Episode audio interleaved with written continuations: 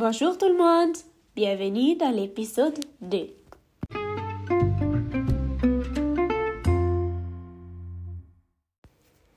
La dernière fois, je t'ai demandé que tu avais appris à propos de la quarantaine. Je suis sûre que tu as découvert des choses. Mais comment nous gérons ces choses? La première étape consiste à reconnaître un problème.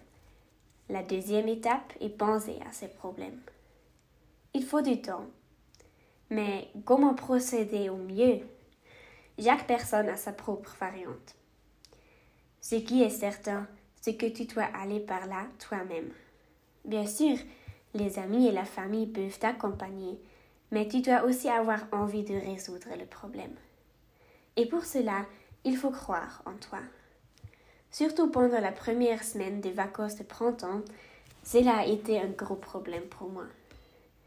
J'étais parfois heureuse et confiante, et puis il y a des jours où je me suis contée de pleurer. Chaque fois qu'il y avait une journée heureuse, je les appréciais au maximum, parce que j'ai su que je n'ai pas heureuse longtemps. Cela me semblait être la seule bonne solution. Et ce n'était pas non plus une mauvaise solution.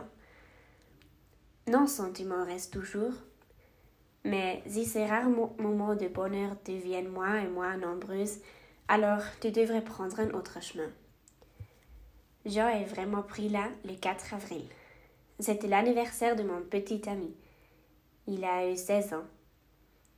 Nous avons tous les deux mangé seuls à la maison et nous ne pouvions pas parler longtemps au téléphone parce qu'il devait travailler.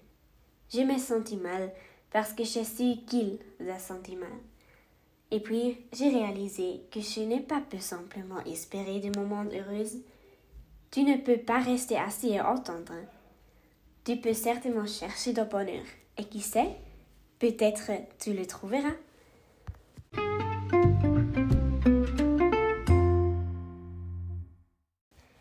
Je t'ai déjà donné une tâche dans la dernière épisode et je vais la refaire aujourd'hui. Qu'est-ce qui te rend heureuse? Que tu as découvert de nouveau pendant la quarantaine?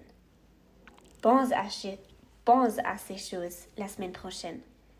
La prochaine fois, je vais parler de quoi je fais d'être heureuse. Bisous